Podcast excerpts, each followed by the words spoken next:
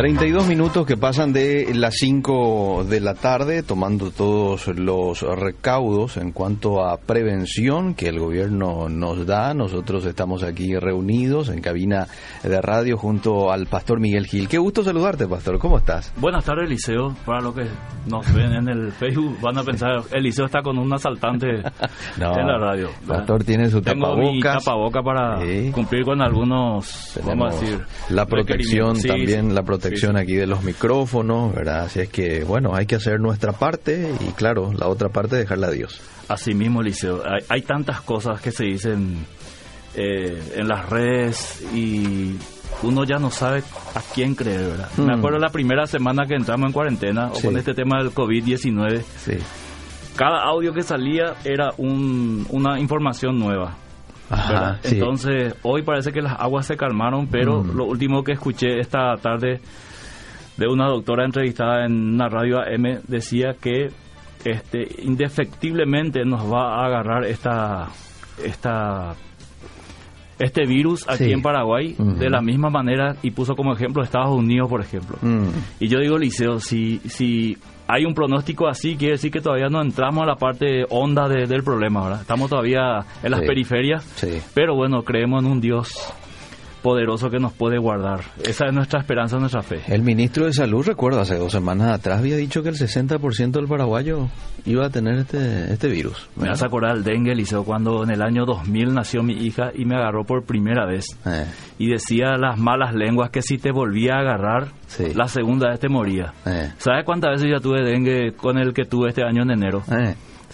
Cinco veces. Cinco veces y está vivito y coleando. Eh, ¿eh? Por lo menos me bajó de peso, eso le agradezco al mosquito. Ay, ay, No ay. sé cuál de ellos, pero me bajó un 5 kilos y me internó dos veces. Pero bueno, son situaciones seguramente que no es para toda la población de la misma manera. Sí. Entonces, todo este tema del COVID-19 Mm, llevó otra vez a la iglesia de Jesucristo al tema de la escatología, al tema de estamos cerca del fin, Ajá. está viniendo Cristo, los pastores predican y gloria a Dios por eso en las redes sociales, ya que no hay culto en los templos.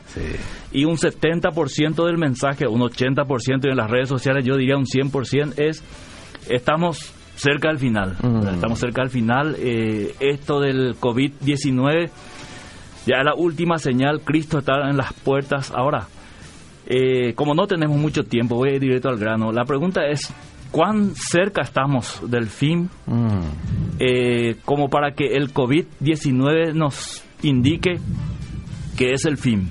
Y voy a poner un ejemplo. Cuando vino la Primera Guerra Mundial, los cristianos de aquella época habrán pensado igual. sí. Una guerra mundial, imagínate los, los cristianos que estaban en Europa, Mm. en los países involucrados, habrán pensado, esta, este estallido, eh, ahora sí que es el fin. Sí. Mira que te estoy hablando de... Eh, ¿Cuántos años atrás, verdad? cuantos Sí, años. no sé. no- 1900. yo- por lo menos vos y yo todavía no nacimos. Vos me llevas un año, así que no nacimos todavía nosotros.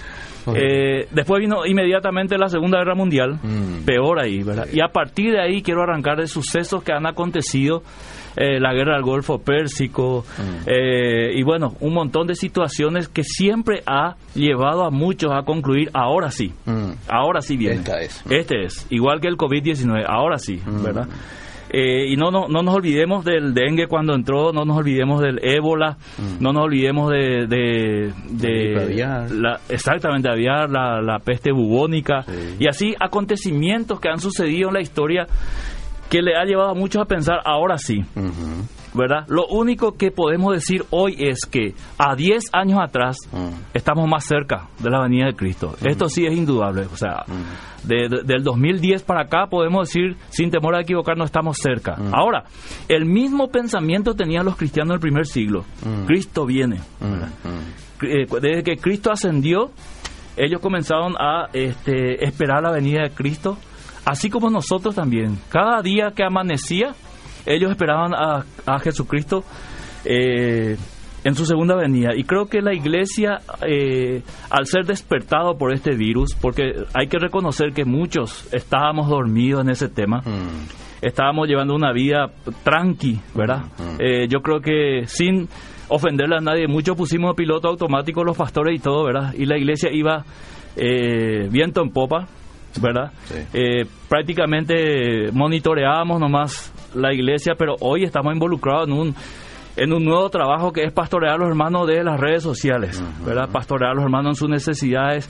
No hay contacto físico, así que tenemos que inventar alguna forma. Entonces, esto despertó a la iglesia y también despertó otra vez el tema de la segunda venida, que no es un tema eh, distante de la iglesia, pero cuando ocurre algo, enseguida salta. Y cuando salta la segunda venida, saltan las posturas escatológicas eh, sobre la venida de Cristo. Y ahí hay por lo menos tres o cuatro que son principales. Entonces, cuando yo digo la segunda venida de Cristo, cuando yo digo el fin del, del mundo, cuando yo digo el arrebatamiento de la iglesia, eh, depende mucho desde qué perspectiva yo estoy viendo Eliseo, con qué anteojo doctrinal estoy viendo para poder salir a proclamar eso. Te doy un ejemplo. Si yo digo, Cristo viene a llevar su iglesia Ah, antes de la tribulación, estoy hablando de una postura pre-tribulacionista, Sí. ¿verdad? Que dice que la eh, venida de Cristo va a eh, ser antes, que va a haber un rapto secreto de la iglesia, Mm. luego pasa siete años de tribulación y después la segunda venida de Cristo. Entonces, si yo miro desde esa perspectiva, entonces voy a estar esperando ese rapto secreto. Ahora, ¿qué pasa? Hay otro sector que eh, también dice, no, Cristo va a venir a la mitad de la tribulación, que es el MET, la posición MET eh, tribulación, ¿verdad? Va a venir en el medio aproximadamente y ahí lleva su iglesia. Y está el tercero que es el post tribulacionismo que Al dice no, claro, al término de la gran tribulación, entonces tenemos tres posiciones. ¿En cuál estoy yo? Es la pregunta. Sí. Y muchos muchos oyentes en la radio estarán diciendo en cuál estoy yo. Yo estoy en el primero. Yo espero a Cristo que venga en un rato secreto muy pronto y lleve a la iglesia y que después que se vea al mundo con, con su pecado, ¿verdad? Y va a venir la bestia, el anticristo, y va a marcarle a todo el mundo y todo lo que dice Apocalipsis y todo lo que se predicó durante años. Mm. Ok, entonces querido Eliseo, eh, toda época ha tenido sus interpretaciones escatológicas, como dije, la Primera Guerra Mundial. Por ejemplo, cuando entró el nuevo milenio, el año 2000, muchos pensaban, acá, aquí sí se termina el mundo. Inclusive la gente del mundo que no eran cristianos se empezaron a comprar alimentos y muchas cosas pensando que realmente venía el fin del mundo en el año 2000. O sea, esto ya pasó 20 años, ¿verdad? Otros, desde que surgió el 2012 en el calendario maya, que decía que algo nuevo, una nueva era va a venir sobre la humanidad, empezaron a esperar que sucedan cosas y a partir del 2012 para adelante empezaron a especular con eh, fechas, señales Sí. de que podía acercarnos al a la segunda venida de Cristo, ¿verdad? Eh, otros llevan en cuenta en 1948, cuando a partir de 1947 Israel regresa a los judíos a su, a su lugar actual y en 1948 pasa a ser otra un estado, a partir de ahí comienza a contar. 1948 dice, va a Mateo 24 donde Jesús dice, No pasará. no pasará esta generación hasta que todo esto acontezca. Dice, una generación está entre 40 años... eh, pero según el Salmo 90 dice 70, 80 años. Bueno, creamos lo que dice el Salmo 90 porque está escrito ahí. Una generación tiene 70, 80 años. De 1948 hasta aquí estamos eh, exactamente 72 años. Estamos en esa generación. O sea, Sí. nosotros seríamos la generación, siempre viendo esta interpretación, nosotros seríamos la, la, perdón, según esta interpretación, nosotros seríamos la generación que va a ver que acontece, acontece todo esto, ¿verdad? Entonces, muchos seguían a partir de Israel 1948 y dice, ahora sí, eh, no va a pasar 80 años. Esto, entonces está entre mil o 2018 para adelante. Mm. Ahora que estamos en 2020 y se pasó ya 72 años, podría ser 2020, 2021. Con el COVID-19, esto aumenta la posibilidad de este, hacer un poco de, vamos a decir, vamos a, ver, si- ah, vamos a ver si encuentro la palabra técnica, querido Eliseo. Mm. Eh, con el COVID-19 vamos a hacer un poco más de precisión Mm. eh, técnica. A ver, con esto nos ayuda un poco porque esto es una pandemia mundial Mm. y ya comienzan las especulaciones. Ahora va a venir eh, un gobierno mundial, ahora va a venir un, una sola moneda, entonces estamos cerca, Sí. ¿verdad? Bueno, estas interpretaciones no son nuevas. Mm. Ya ocurrieron a lo largo de la historia con otros acontecimientos donde la gente de aquella época pensaba lo mismo. Mm. Ahora sí, ¿verdad? Entonces, eh, estamos ahí para mostrar un poco que de acuerdo a la interpretación que yo tengo de la venida de Cristo, del rapto de la iglesia, del fin del mundo, del anticristo, de la bestia, Así yo voy a ver cada acontecimiento Okay.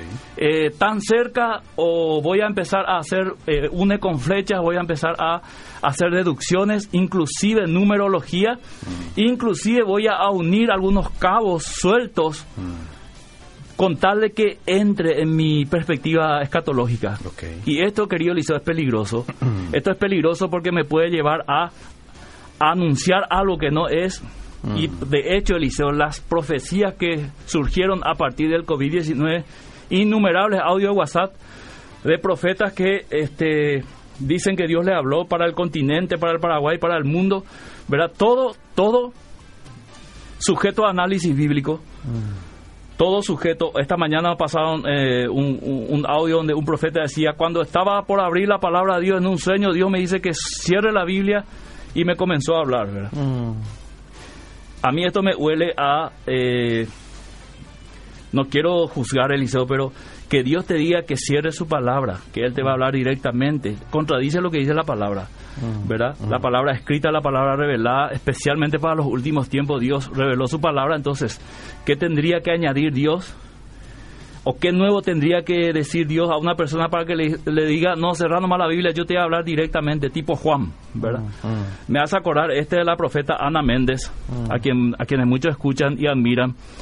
Eh, cuando eh, en, un, en, un, en una predicación dijo que tuvo la misma experiencia que el apóstol Juan, estando en la isla de Pasmos, que fue llevada también hasta el tercer cielo y que ahí Dios le reveló muchas cosas. Entonces, escuchar cosas así, Eliseo, muchas veces hace que un sector del cristianismo comience a entrar en pánico y en dudas y comience a generar cosas que eh, son innecesarias. Por eso es muy importante saber las interpretaciones y por qué eh, tenemos que conocer lo que dice la palabra de Dios.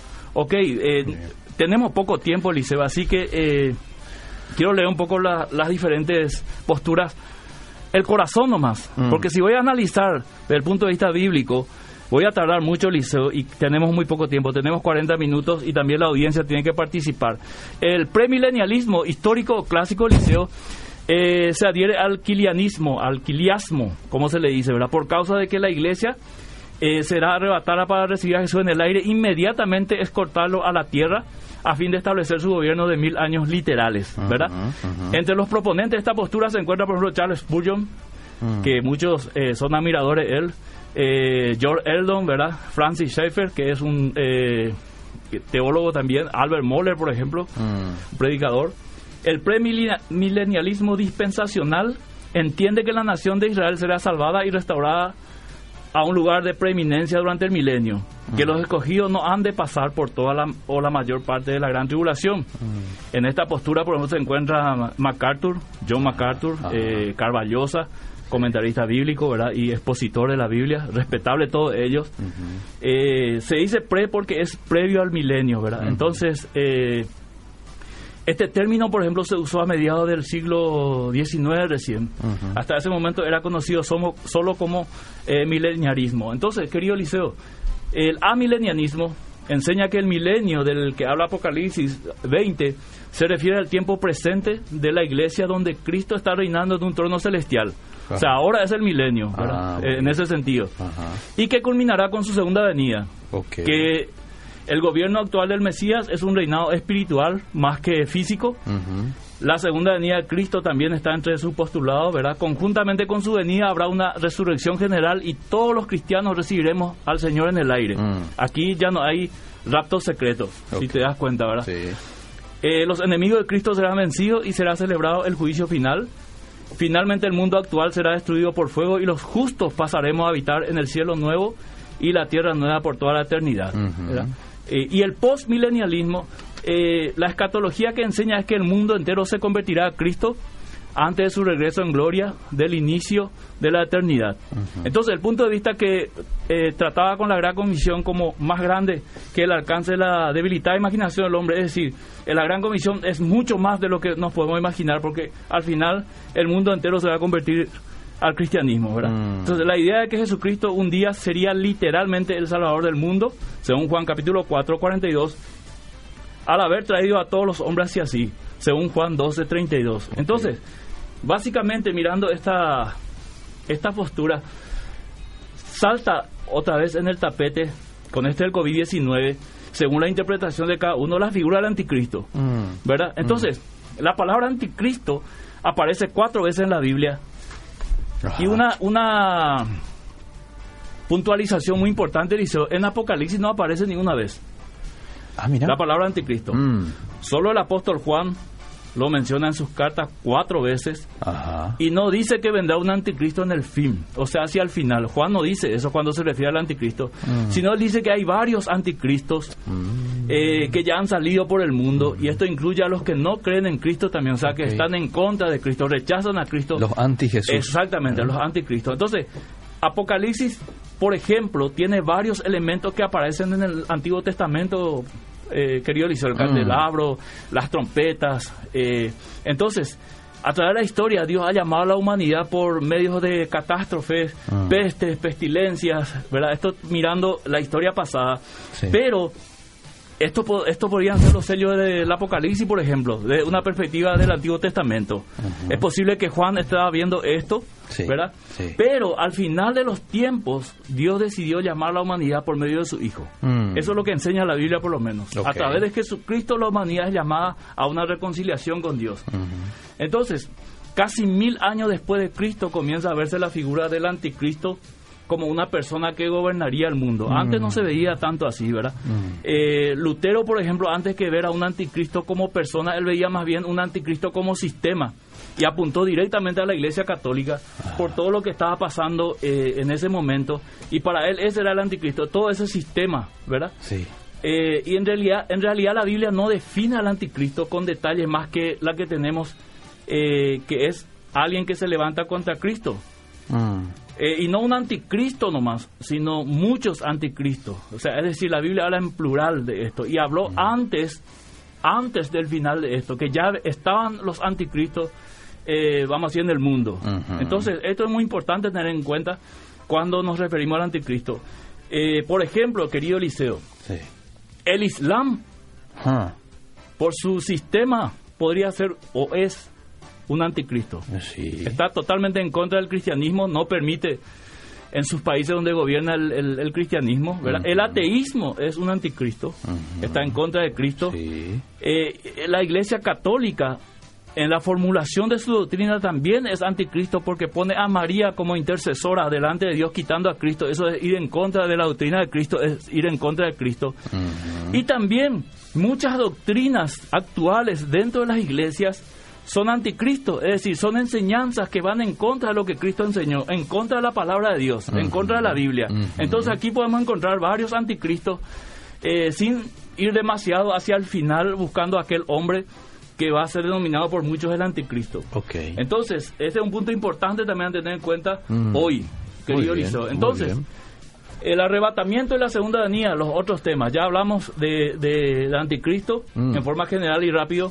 Sí. Eh, todos los cristianos están de acuerdo, querido Eliseo, y todas las posturas de que hay una segunda venida de Cristo. Sí. De eso no hay duda. Sí. El problema es en qué momento se produce esa segunda venida. Ah. Entonces, muchos llamados pretribulacionistas dicen, ahora estamos esperando, en estos, en estos momentos, en cualquier momento, Mm. Cristo viene Mm. y antes de que venga siete años de tribulación, eh, Va a ocurrir ese dividido en tres años y medio cada uno, según Sí. la, la- la profecía de Daniel, ahí va a aparecer Cristo, quita a los creyentes de la tierra, Sí.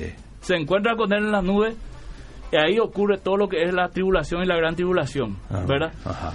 Eh, es una postura respetable, ¿verdad? Sí. No compartido por muchos. Eh, no voy a entrar en detalles porque nos faltaría tiempo para explicar uno a uno, pero es lo que muchos hoy intensifican la predicación a través de lo que ocurre con esta pandemia mundial. Sí. Cristo está a la puerta, Cristo viene, todos coincidimos con eso. Va a llevar a su iglesia secretamente en cualquier momento. Muchos no coinciden con esto, ¿verdad? Mm, mm. Eh, luego lo que ya hablamos, eh, que aparece en la mitad de la tribulación Cristo llevando a su iglesia, y está aquellos que eh, de la escuela o la postura escatológica que dicen, no, este, la iglesia va a ser eh, alzado en la segunda venida de Cristo y va a ser un solo evento, Mm, no va a ser dos eventos. mm. Ok, ¿qué pasa, Liceo querido?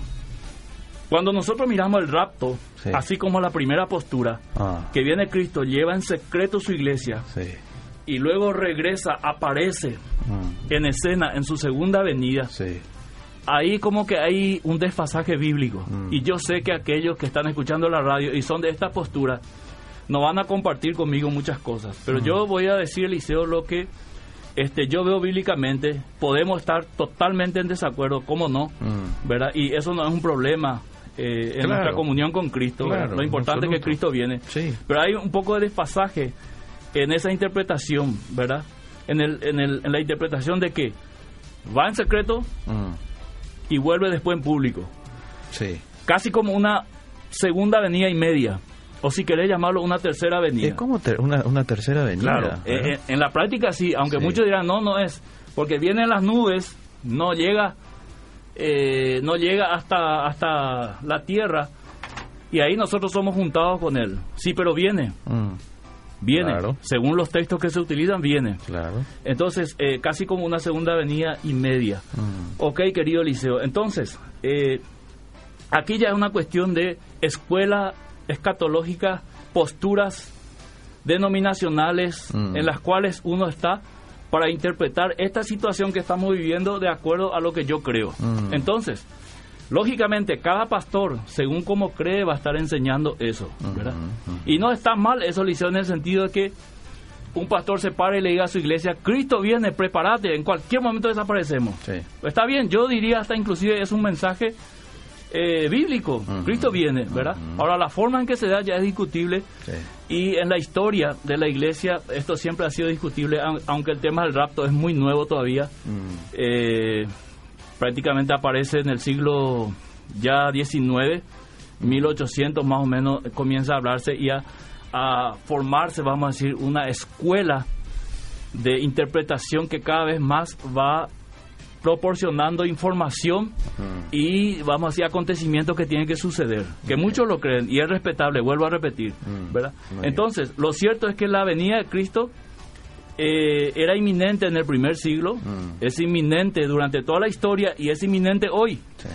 Y Pablo aclara que no es no nos perturbemos por cartas ni por, por profecías que dicen que Cristo viene. Mm. O sea, nosotros lo sabíamos de un principio, no tenemos que desesperarnos ahora porque Cristo viene, al contrario, es un mensaje antiguo, es un mensaje bíblico, es un mensaje esperanzador, Mm, es el corazón de la Biblia, este, que Jesucristo vuelve por segunda vez. ujú. Eh, en Primera Tesalonicenses, eh, querido Eliseo, capítulo 2, yo quiero que leas por favor versículo 1. Sí. Tengo varias anotaciones acá. A ver, Primera eh, Tesalonicenses 2. Pues habiendo Segunda padecido- Tesalonicenses, perdón. dos. Segunda. Sí, Segunda Tesalonicenses 2. 1. Pero con respecto a la venida de nuestro Señor Jesucristo y nuestra reunión con Él, os rogamos, hermanos, que no os dejéis mover fácilmente de vuestro modo de pensar, ni os conturbéis, ni por espíritu, ni por palabra, ni por carta como si fuera nuestra, en el sentido de que el día del Señor está cerca. Nadie os engañe en ninguna manera, porque vendrá sin que antes porque no vendrá, perdón, sin que antes venga la apostasía y se manifieste el hombre de pecado, el hijo de perdición. No vendrá sin que antes se manifieste. Ah, ¿verdad? sí. Es lo mismo que yo diga, no voy a retirarme de aquí antes que Angie entre en esta cabina. Ok. Quiere decir que al momento que Angie entre, Ahí es ese cuando es el momento cuando yo me retiro. Entonces, eh, no estamos haciendo ahora ninguna escuela escatológica. Aclaro. No estamos haciendo ahora ninguna postura, aunque muchos de- del otro lado de la radio van a decir, ah, esta es la postura tal. Yo Mm. estoy diciendo lo que el texto dice. Ok.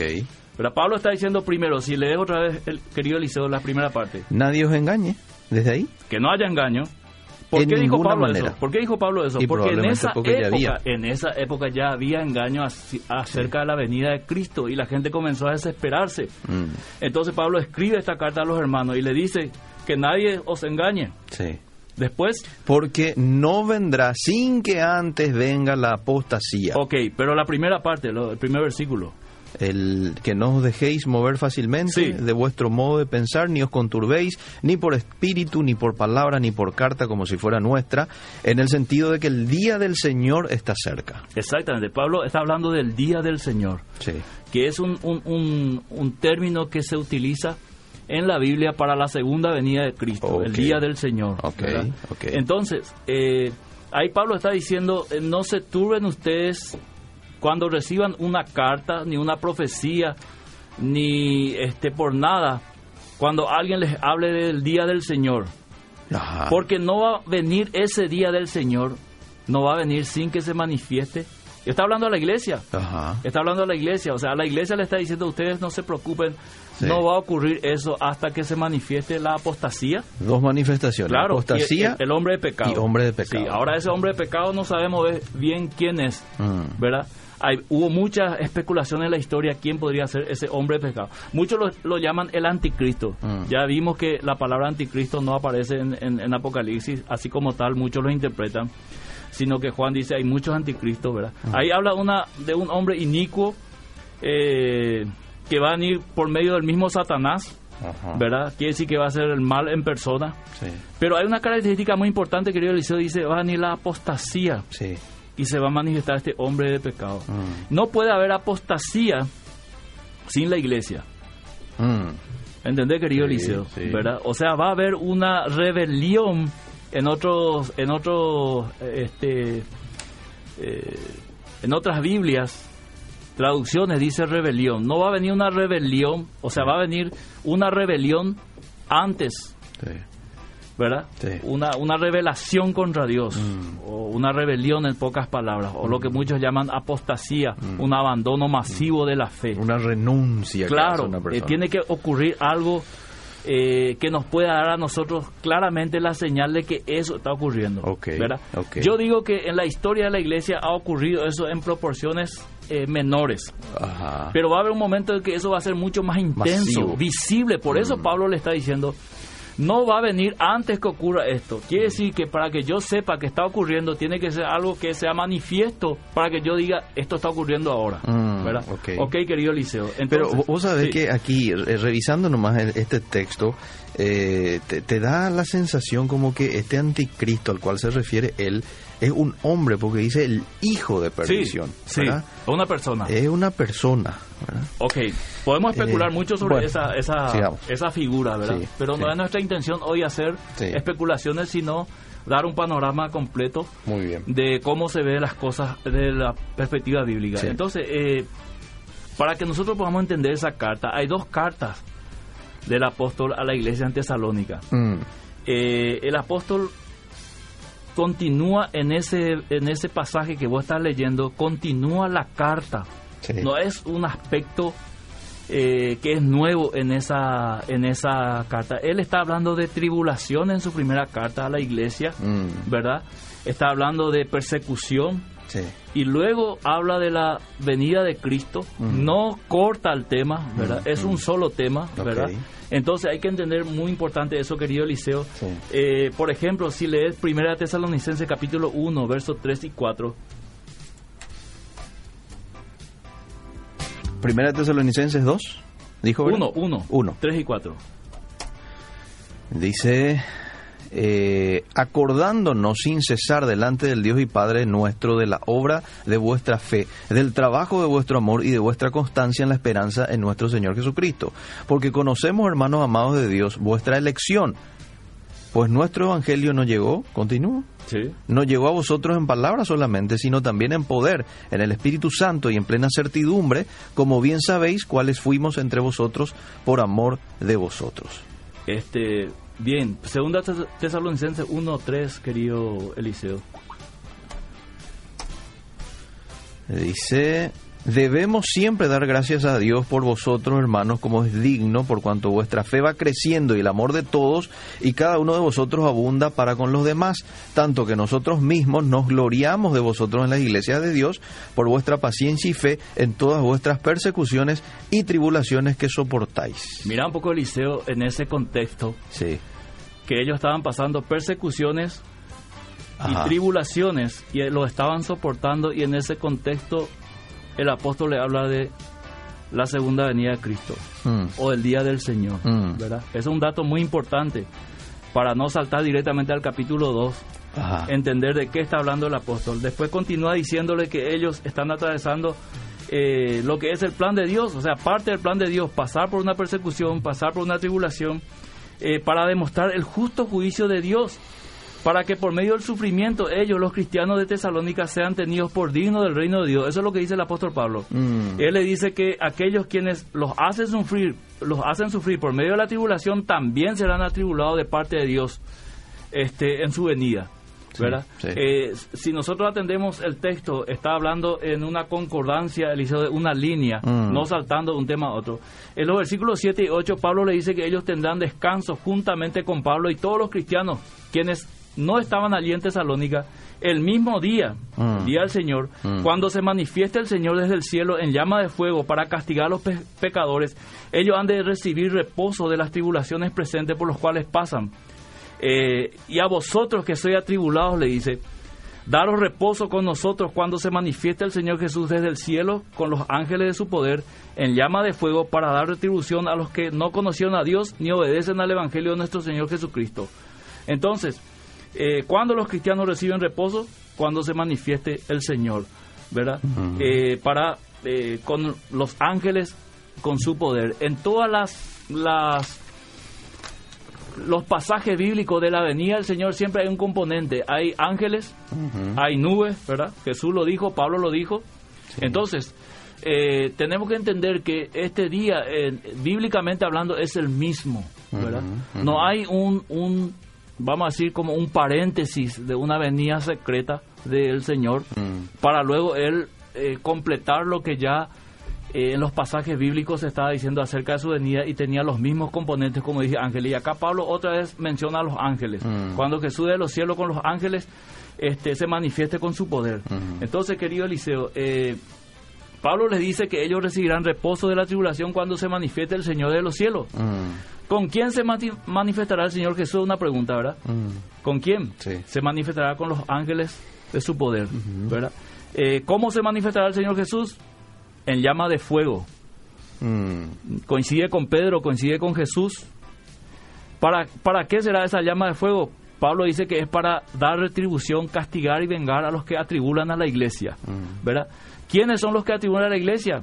Pablo dice que son los que no conocieron a Dios ni obedecen al Evangelio de nuestro Señor Jesucristo, Mm. ¿verdad? El día que se manifiesta el Señor Jesús en llama de fuego desde el cielo con los ángeles, ese mismo día el Cristo ha de dar retribución a los que no conocieron a Dios. Mm. Entonces, querido Eliseo, eh, voy a parar un poquito aquí para, para escuchar a la audiencia. Hemos dado un panorama general, Sí. algunas posturas de lo que está pasando hoy con el COVID y cómo ha despertado esto eh, el mensaje de la venida de Cristo, Mm. dependiendo desde donde yo lo miro, Sí. desde esa perspectiva yo voy a predicar y esperar la venida del Señor.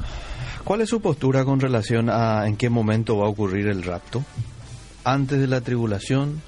¿En medio, más o menos? Respetan- respetando los pasajes bíblicos, Eliseo, personalmente creo de que no hay un intermedio de una venida de Cristo a llevar secretamente a la iglesia y luego vuelve. Ok. Respetando las otras posiciones, lógicamente, Eliseo, Mm. en mi, en mi estudio e interpretación bíblica, yo lo veo de esta manera, Mm. ¿verdad? Me llamarán entonces post-tribulacionista, Mm. ¿verdad? Ok. O amilenialista, Ajá. o lo que quieran, pero estudiando los pasajes, relacionándolos y leyendo así como leí, de una línea, sin salir, Sí. con haciendo conjeturas con números ni personajes, la Biblia habla por sí sola. Oh. Muy bien. Bien, eh, voy a leer los mensajitos. Eh, entonces Mateo 24, Jesús solo habla de la segunda venida, segunda parte, ¿eh? porque si no es así, es como si fuera que Pablo y Jesús se contradicen, dice este oyente. Le leo más mensajes y después usted hace Ok. un resumen, ¿sí? Le estamos escuchando desde Capiatá, eh, porque se practica mucho la profecía de mi en mi iglesia, hablar en lengua, yo estoy confundido. Eh, si me puede, por favor, eh, luego dar la grabación. La grabación queda en el Facebook y también en podcast. Vamos a indicar después, ¿sí? Eh, hay datos nuevos respecto al arrebatamiento y es la restauración del tiempo. Allí se posiciona el desfase de que habló el pastor, soy del que cree que hay un solo evento, que Dios te bendiga. Moadines, hebreo, tiempo del Señor, coincido con la postura del pastor, dice. bueno, el Papa sería la bestia, ya que quiere hacer una reforma educativa global que está marcado para el 14 de mayo. Y si puede hacer un poco referencia a eso. Buenas tardes. ¿En qué momento entonces ocurren las bodas del Cordero? Bendiciones, Pastor Eliseo. También todo esto ya me confunde. Bueno, la idea no es que usted se confunda. No, no. La idea es que usted, claro, que usted pueda tener todas las posturas sobre la mesa y este se puede agarrar por una de ellas, ¿verdad? Este, Probablemente no sea una la postura que sea la porque en Apocalipsis y en, tema de apologético pastor hay hay varias posturas, ¿verdad? Sí. Claro, escatología, eso, pero eso lo que va a hacer es, llevar a la persona a profundizar más la Biblia. Ahí está. Muy bien. Te escribo desde España. Eh, gracias por enseñar. Hay muchos que niegan que va a haber el arrebatamiento. Si se puede referir un poco a esto, el pastor. Sí, hay muchos que dicen de que no, no hay. Sí, yo, yo creo que más que negar es este ponerse de acuerdo en el tiempo que va a ocurrir. Porque de hecho, cuando en la segunda venida Cristo viene a, por sus escogidos o por su iglesia, ahí es donde ocurre, vamos a decir, eh, la división. ¿verdad? Bueno, al decir no no habrá arrebatamiento, lo que seguramente el oyente quiere decir es no va a haber un rapto secreto. Ok. ¿Verdad? Eh, como que va a desaparecer la iglesia, los creyentes y luego queda todas las personas que no fueron arrebatados y los creyentes que no fueron arrebatados van a tener que pagar con su vida eh, su propia salvación, ¿verdad? Cosa que todavía no entramos en la soteriología y ahí también tropieza, ¿verdad? O sea, el, el, que se va a quedar en la gran tribulación va a tener que salvarse a sí mismo. No va a ser salvado como ahora que por la gracia de Cristo, sino por su propia valentía de dar su vida eh, en rescate de su propia salvación. O sea, es, es, es, muy confuso, Liceo, y yo no quiero confundir más a la, a la audiencia. Solamente quiero decir que esto se va a escuchar con mucha profundidad por el momento en que estamos viviendo. Fíjate que antes del COVID-19, casi nadie predicaba la venida de Cristo, algunos que otros pastores, que tendría que ser un mensaje siempre que ocupe el lugar de los púlpitos. Pero ahora que está el COVID-19, saltan otra vez las predicaciones y ahí saltan las confusiones, saltan las posturas y ahí es donde cada uno dice, ¿a cuál le creo? ¿A quién le creo? Y es una batalla, Eliseo. Pero no se tienen que, vamos a decir, la persona enfermar por eso. Mm. Hay muchas cosas que ni los propios teólogos se ponen de acuerdo, porque son interpretaciones. Lo único seguro que tenemos es que somos salvos. Al final voy a dar algunas advertencias o señales que nos pueden ayudar a confrontar estas cosas, Liceo. Hay muchos que relacionan este tema de la epidemia del coronavirus con las pestes de las cuales hace referencia el libro de Apocalipsis y Mateo. ¿Cuál es su opinión al respecto? Bueno, eh, Jesús habló de señales, querido Eliseo. Mm. Eh, habló de pestes, habló de, terremotos, habló de guerras, o sea, y dijo que esto sería principio de dolor. Principio de dolor. Exactamente, que eso ocurriría, ¿verdad? Y de hecho, Eliseo, Jesús dijo eso cuando cuando estuvo en la tierra, año 31, 32. Ok. Decime si eso ocurre ahora nomás, Eliseo. No. Siempre ocurrió. Sí. ¿Verdad? Sí.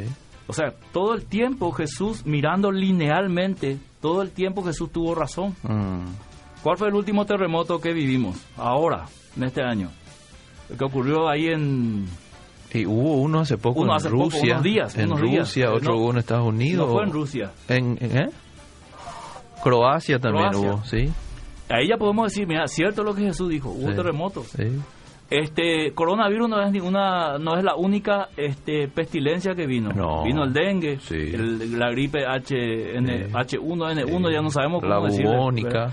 O sea, hay muchísimas cosas. Es decir, que en esto, en estos tiempos, por eso depende de cómo yo interpreto la Biblia para decir que esto es la señal, última señal. Es decir, ahora sí viene Cristo. ¿Y qué pasa, Liceo, si en un, un mes, dos meses pasa este COVID, como muchos doctores están diciendo, va a haber una inmunización en muchas personas, van a crear un anticuerpo como el dengue y otras enfermedades y vamos a pasar este escenario a otro escenario y vendrán otras pandemias seguramente más adelante, ¿verdad? Pienso yo, así como ocurrió en la historia. Pero podríamos denominarlo como que está ahí en el rango de inicio de dolores. Claro, Eh, por eso dolores digo, de parto, digo. siempre hubo liceos, terremotos, pandemia. Imagínate en la época en que Lutero eh, sobrevivió a una pandemia o tuvo que lidiar con esa pandemia. Hay unos buenos escritos que la gente está publicando por las redes sociales de cómo eh, Lutero Sí. confrontó esa situación, ¿verdad?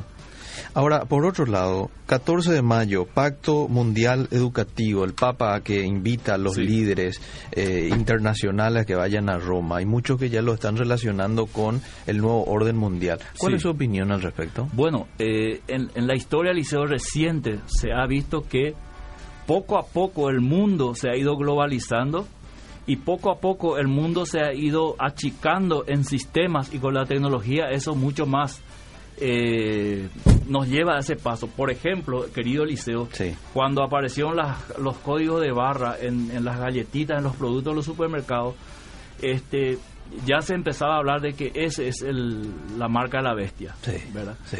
Eh, luego avanzamos, ahora ya estamos en el tema de microchip, Ah, ¿verdad? Que se pone debajo de la piel y que creo que en algunos países ya se está eh, haciendo pruebas mm, para saber la identificación. Estaban las tarjetas de crédito, sí. eh, un montón de cosas, las huellas eh, digitales cuando aparecieron, Ujú. ¿verdad? Todo nos lleva hacia eh, un sistema único en el mundo que no está lejos de lo que dice la Biblia, Eliseo. El tema aquí es cuándo ocurre eso y si la iglesia va a estar o no. Ese es el punto principal. Ah, Después todo es especulativo, Eliseo, porque no tenemos exactamente los textos que nos diga esto va a suceder. Ajá. Todos son interpretaciones. Por ejemplo, vos tenés a la bestia, sí. tenés su marca Ajá. en, en la frente, en la mano derecha y tenés su número, Ajá. 666. Sí. Solamente tenés el número, Sí. 666. Ajá. Vos no sabés qué significa ese 666. Ah. Por ejemplo, en la época del apóstol Juan, muchos interpretaban que ese era el número que Juan le dio a Nerón, Mm, refiriéndose a la bestia, ¿verdad? Esa es la época en el contexto de Juan. Vos no sabés cuando dice en la frente, en la mano derecha la marca, qué clase de marca va a ser. Si va a ser el microchip, mm, ¿verdad? Vos no sabés cuando dice este la bestia, quién va a ser la bestia. Muchos dijeron, por ejemplo, que la bestia iba a ser Barack Obama, porque el nombre Barack Obama tiene unos significados sí. eh, en, en, en, en árabe. ¿verdad? Una vez yo hablé aquí del Islam, por ejemplo, Mm, en cómo el Islam en, en, en sus siglas, eh, nombres que llevan eh, los grupos extremistas, también tiene escrito en su frente mm, eh, y sumado eso da 666. En otra época se dijo que era el Papa porque llevaba en la frente la inscripción Vicarius Filis Dei, que en números romanos da exactamente 666. Mm. Entonces, si la Biblia habla de una sola bestia, ella, yo mencioné tres.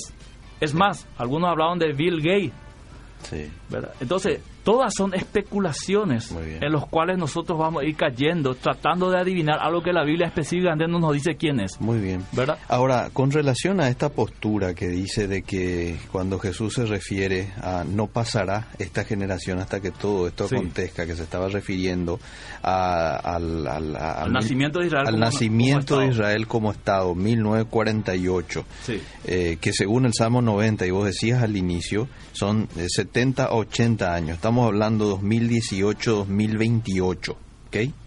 Sí, 70, sí, sí. 80, 80 años. años. sí. Eh, y después hay otra postura que Jesús se refería a eso, a la, la- a la generación que vea toda esa ese conjunto de señales que él da más arriba, ¿verdad? Sí. Grandes terremotos, pestes, habla de terror también, que hoy Sí. por hoy con todo esto vino a desnudar un, un tiempo de terror. ¿Cuál es la postura de usted al respecto? Bueno, más que mi postura, Liceo, yo quiero las posturas, Ah. para que vos entiendas un poquito. Para muchos, esa visión de Daniel, para muchos, eh, no fue para los tiempos finales del mundo, Mm, sino fue en un contexto en que él mismo y que eso se cumplió para muchos con la destrucción de Jerusalén y con este el, el general Tito que destruyó y con se me fue el nombre ahora del, del que se sentó en el templo y sacrificó un cerdo ahí. ¿verdad? Para muchos ahí ya se, ya se cumplió. ¿verdad? Ajá, ajá. Entonces, eh, para otros, viéndolo de una visión futurista, todavía no llegó ese momento. Entonces, eh, hay varias escuelas de interpretación de Apocalipsis. Para muchos, eh, esto de Apocalipsis ya pasó. Mm, mm. No está refiriéndose al futuro. Para otros, sin embargo, todavía no ocurrió. Mm. ¿verdad? Entonces, es muy difícil nosotros decir esto va a ocurrir o esto ya ocurrió. Mm. Tenés que tener un panorama bíblico para decir yo creo que ya ocurrió. O yo creo que va a ocurrir. Mm. Ahora, que vos digas que ya ocurrió o que va a ocurrir no cambia el escenario de Dios. Esto es lo importante, querido Liceo. ¿Por Sí. qué? Porque si vos hablas con un con uno que te dice, no, esto ya ocurrió, esto no se refiere a este tiempo. Ajá. Ah, vos decís, ah, qué bueno, gloria a Dios, no va a pasar. Sí. Si vos hablas con un futurista, te va a decir, no, esto se viene, hermano, sobre nosotros, Mm, ¿verdad? mm. Entonces, eh, más que esa preocupación, lo que nosotros tenemos que ver es que en toda la Biblia, cuando Jesús habla de su venida, cuando Pablo habla de la venida de Cristo, hay un factor, un común denominador, Mm. y es, prepárense, ¿verdad? Mm. Jesús da, por ejemplo, una, unas parábolas de las diez vírgenes, da la parábola del, del siervo que su señor se va y le deja la casa y no sabe cuándo va a regresar y comienza a abusar de, la- de las criadas, comienza a maltratar y justo en el momento en que este no, no estaba esperando vino su señor, dice. Son, son, vamos a decir, señales que nos da que no podemos nosotros vivir descuidados en nuestra vida espiritual. ¿verdad? No podemos decir, ah, no, esto falta todavía 2028, falta 10 años todavía, voy a pecar bien 5 años y después, ¿sabe que yo pensaba, Eliseo, con el tema del arrebatamiento antes? Eh. Nos hablaban algunos jóvenes en mi época del repechaje. Mm. En la eliminatoria, pues el equipo que no clasificaba directo al mundial tenía una segunda chance, se Sí. llamaba repechaje, Sí. de jugar un triangular, ¿verdad? Sí. Así fue que Paraguay lle- llegó, llegó al Mundial de España, o de México, perdón. Mm. Entonces yo decía, si yo no me voy con Cristo en el arrebatamiento, Mm. me queda una oportunidad llamado el repechaje, que es la segunda oportunidad. Mm. En esa, en ese- durante la tribulación, entonces yo no me voy a dejar marcar por la bestia y voy a tener que dejar que me quiten la cabeza y entonces voy a ser salvo. ¿Qué producía en mí eso? Mm. un relajo espiritual. Total, tengo dos Sí, chances. sí, ¿verdad? sí. Entonces, de esas cosas, lo que hay que cuidarse, Eliseo, Mm. de que las interpretaciones escatológicas no nos lleve a un extremo. Mm. Para muchos yo estoy equivocado hoy. Ok, no hay ningún problema con eso, ¿verdad? Uno puede lidiar con estas interpretaciones, puede estudiar la Biblia, pero algo seguro que es que la santidad, esperar al Señor, la promesa del Señor, la segunda venida, esto sí va a ocurrir independientemente de lo que yo crea. ¿verdad? O independientemente de lo que yo haya aprendido. Mm. Son cosas eh, claves en la Biblia que sí o sí va a ocurrir. Entonces yo estoy dando un panorama de un libro tesalonicense donde se anclan los que dicen que va a haber un rapto secreto de la iglesia y en el mismo libro se anclan aquellos que dicen no, esto va a ser un solo evento y ya lo dije con algunos versículos del capítulo anterior antes que Pablo llegue al día del Señor. Te digo más, eh, Pablo dice, por ejemplo en el versículo 9, los cuales sufrirán pena eterna de perdición, excluido de la presencia del Señor y de la gloria de su poder cuando venga en aquel día para ser glorificado en sus santos Mm. y, ser, y ser admirado en todos los que creyeron, ¿verdad? Ajá. Eh, por cuanto nuestro testimonio ha sido creído entre vosotros. Pablo le está diciendo en aquel día Cristo será glorificado y admirado en todos sus santos los que creyeron. Si el mismo día que serán librados de la tribulación y también ese mismo día los que no creen al Evangelio serán condenados a sufrir eterna perdición, excluido de la presencia del Señor. Eso es una referencia al día del juicio. Ajá. Está hablando de una sola venida. Sí. Desde este texto, ¿verdad? Sí. Y a la condenación de los pecadores al fuego eterno, el gran día del juicio, Mateo 25, Hechos 17, Romanos 2, Apocalipsis 20, ¿verdad? Entonces, en este contexto, Pablo continúa diciendo a los tesalonicenses que él sigue orando por ellos para que Dios les tenga por digno del llamamiento y para que el nombre de nuestro Señor Jesucristo sea glorificado en vosotros y vosotros en él por la gracia de nuestro Dios y del Señor Jesucristo, versículo 12. Sí. En este punto termina el primer capítulo y ahí empieza el capítulo 2 que vos leíste, ¿verdad? Cuando él dice que estaba orando, ¿verdad? Y este, hablando de tribulación y manifestación y el día del Señor y que no iba a venir antes que aparezca la apostasía y el hombre de pecado se manifieste. Bueno, permitime leer algunos mensajes rápidos porque son muchísimos y después eh, nos vamos redondeando, ¿le parece? Decirle que coincidimos con él, dice este oyente, eh, que la iglesia pasa por la tribulación hasta la primera resurrección y es así. Eh, entonces, ¿dónde se lleva a cabo el arrebatamiento? Dice.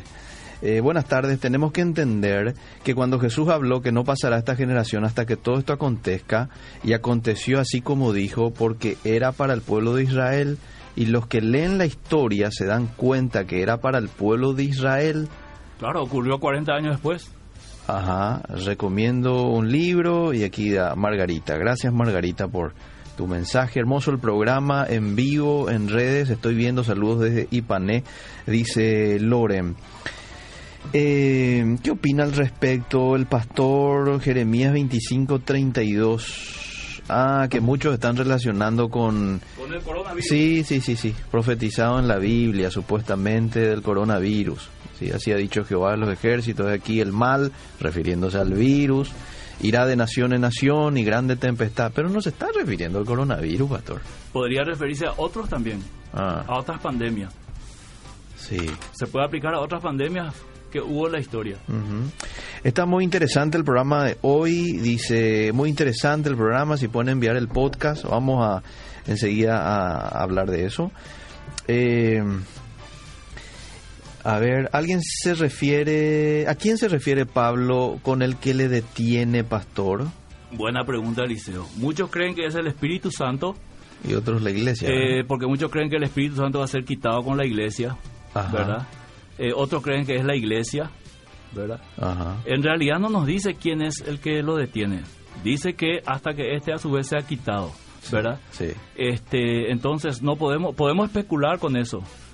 ¿verdad? Pero el texto no nos dice claramente qué es. Muy bien. Por eso hay varias interpretaciones. Bueno, rápidamente le leo dos mensajes más. Buenas tardes.